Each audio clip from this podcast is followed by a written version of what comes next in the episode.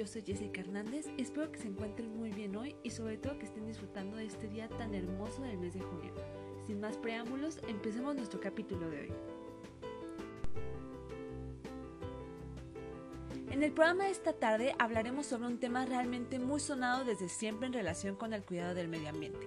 Hace unos días, vagando por redes sociales, vi una imagen realmente impactante que decía como encabezado, basura chilanga, si estás pensando en emprender en una tienda Zero Waste, echa un vistazo a estas cifras. En esta imagen daba algunos datos, empezando por este que dice así. Se registran 12.700 toneladas de residuos sólidos al día en Ciudad de México. De estas, solo 1.900 toneladas se reciclan, 1.400 se destinan a compostas, 800 toneladas se usan para crear combustibles alternos y 8.600 se van a relleno sanitario. Vean, de toda esta cantidad enorme de basura que generamos, solo 1900 se reciclan. Y para nosotros esta es la parte más importante. Y como último dato que viene, en esta imagen se menciona que 200 botellas de plástico se producen anualmente por mexicano. Pónganse a pensar en cuántas botellas no hemos tirado anteriormente y es una cantidad enorme, enorme de basura. Imagínense con esa información que les acabo de dar la gran cantidad de basura generada todos los días. Mi interés fue tan grande que indagué más y más sobre esta estadística dada y encontré en un artículo periodístico del Heraldo de México algunos datos que nos dan una idea de cuánta basura generamos. Pero hay uno en específico que impacta más que quiero compartir con ustedes que dice así. En México se generan más de 42 millones de toneladas de basura al año, lo que equivale a 175 veces el volumen de la pirámide del Sol de Teotihuacán. No sé si todos hayan visitado este hermoso lugar, pero quienes hayan ido pueden darme la razón. Esta pirámide es enorme y ahora imagínense 175 veces el volumen de esa pirámide. Es una cantidad impresionante de basura. Por otro lado, Bien que en este mismo periódico se decía que la mayoría de la basura que generamos viene de productos para el cuidado personal. Y es verdad, me lo puse a pensar y todo lo que ocupamos se acaba súper rápido. Por ejemplo, el shampoo, ¿cuántas botellas no hemos tirado en un solo mes, incluyendo el acondicionador? O los empaques de cremas de cualquier tipo. Hay veces que algunos empaques les damos otros usos, pero la mayoría se acaban y van directamente a la basura. Aquí es el momento en el que te cuestionas. ¿Yo soy parte de generar toda esta basura? Y es cuando empiezas a concientizar este punto. Un término ahí en la primera imagen que les comenté y es Zero Waste. Y yo lo conocí por una amiga de hace muchos años y ella siempre trata de evitar el uso de productos que tienen poca vida, es decir, casi casi de un solo uso, y los sustituye por otros que son más duraderos. Pero para hacerlos entrar más en contexto, puedo decir que el Zero Waste, o también conocido en México como Cero Residuos, es un movimiento creado con la finalidad de disminuir la cantidad de residuos de cualquier forma. Es decir, es esta forma de sustitución que les comenté por otros productos que pueden ser a granel o de otro tipo de material. En este movimiento se deben de cumplir las 5 R's, que son rechazar todo lo que no necesites, reducir tu consumo y buscar alternativas, reusar todo el material que le puedas dar un segundo uso, reciclar los materiales de manera correcta y reincorporar todos aquellos residuos orgánicos a la tierra. Puede haber varias categorías de estos productos como de cocina, de cuidado personal, para el hogar y también de uso diario que puedes llevar a donde sea. Pero a mi parecer el más importante es el cuidado personal. Mi interés me llevó a querer hacer una encuesta, que fue a 96 personas, para ver si realmente conocen este movimiento.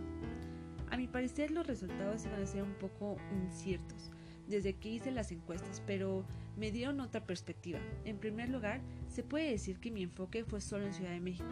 Casi la mitad de estos vivían en alcaldías de Álvaro Obregón, Benito Juárez, Coyacán y Azcapotzalco. También la mayoría de estas personas encuestadas tenían alrededor de 20 a 27 años y cabe mencionar que el 80% que contestaron fueron mujeres. Todos ellos tuvieron un interés en el cuidado del medio ambiente, a excepción de un par de personas que no les interesaba o les sea indiferente, pero al fin y al cabo la mayoría son conscientes de que esta parte es muy importante. Quise empezar a preguntar sobre si conocían o no este movimiento, ya que es parte esencial de la investigación, de los cuales solo 64 personas lo conocían, el resto realmente lo desconoce y posiblemente es porque no se da información al respecto de este movimiento. Existe una página de gobierno que incentiva esta parte llamada Basura Cero, pero en mi caso si no investigo todo esto no conocería esta página. Continuando con la investigación, podemos decir que el 87.6% de las personas encuestadas han comprado o quisieran comprar alguno de estos productos. En general, los intereses de estas personas se basan más en productos para el hogar o cuidado personal. El primero puede englobar cepillos naturales para zapatos, tapetes tejidos de hojas, bolsas reutilizables, guantes de silicón, entre otros más. Y el segundo puede haber cepillos de dientes de bambú, desodorantes naturales, shampoo sólido, maquinilla de afeitar de metal, discos de desmaquillante lavable, para mujer existe la copa menstrual o toallas de tela, las esponjas vegetales o cepillos corporales, entre muchos, muchos más. Pero a mi parecer hay una mayor cantidad de productos para el cuidado personal que en otras categorías. Debo de comentar que según la encuesta, el 78% de las personas consideran que estos productos tienen un costo elevado, ya que casi la mitad de los encuestados solo gasta lo mucho 500 pesos en productos de cuidado personal. Y es cuando me pregunto, ¿este es un factor decisivo para comprar o no dichos productos? Y según la encuesta, el 69.6% considera que sí es un factor decisivo. Y les doy toda la razón, ya que a comparación de los productos convencionales hay una gran diferencia entre precio y cantidad, pero a pesar de esto, el 85.7% considera que estos son productos que tienen una mejor calidad. Algunas de las razones de esto es que estos productos están hechos de, de cosas más naturales, son más duraderos, además de que podemos apoyar más al comercio local. La calidad hace que valga la pena el precio y existen procesos menos químicos en su fabricación. Los productos más conocidos por las personas encuestadas son los cepillos de dientes de bambú, el shampoo sólido, el desodorante natural y la copa menstrual, además de que estos mismos son los más comprados, incluyendo las esponjas naturales.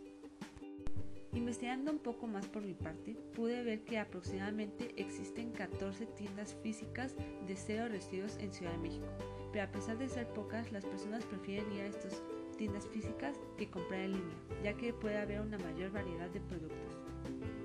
No sé ustedes, pero con toda esta información que pude recabar, me da el ver que realmente hay alternativas para poder reducir nuestra basura sobre todo porque al preguntar a las personas cómo ha sido su experiencia con estos productos, la calificación promedio de este es entre 9 y 10, dando a notar que son muy buenos productos, por lo cual el 100% de las personas que han usado alguno de estos productos lo recomendarían hacia otras personas.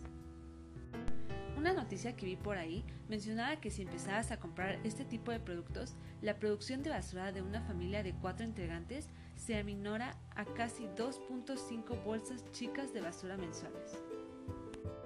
Todo este movimiento puede ser difícil de aplicarlo, ¿no creen? La mayoría estamos acostumbrados a tirar mucha basura sin pensar. Hasta este momento creo que pensaremos dos veces antes de comprar algo en el supermercado. Vimos que cada uno de estos productos te pueden traer muchos beneficios y a mi parecer son un fuerte mercado que puede competir completamente con los demás. El interés de los jóvenes principalmente va a generar cambios positivos. Es por eso que es hora de cambiar un poco nuestra manera de comprar y sobre todo ayudar al planeta. Con todo esto que les platiqué, ahora les pregunto a ustedes. ¿Consideras que estos productos serán parte de nuestra nueva forma de vivir? Muchas gracias a todos por escucharnos. Espero que hayan disfrutado esta pequeña plática y sobre todo que yo haya podido cambiar un poco tu manera de ver las cosas.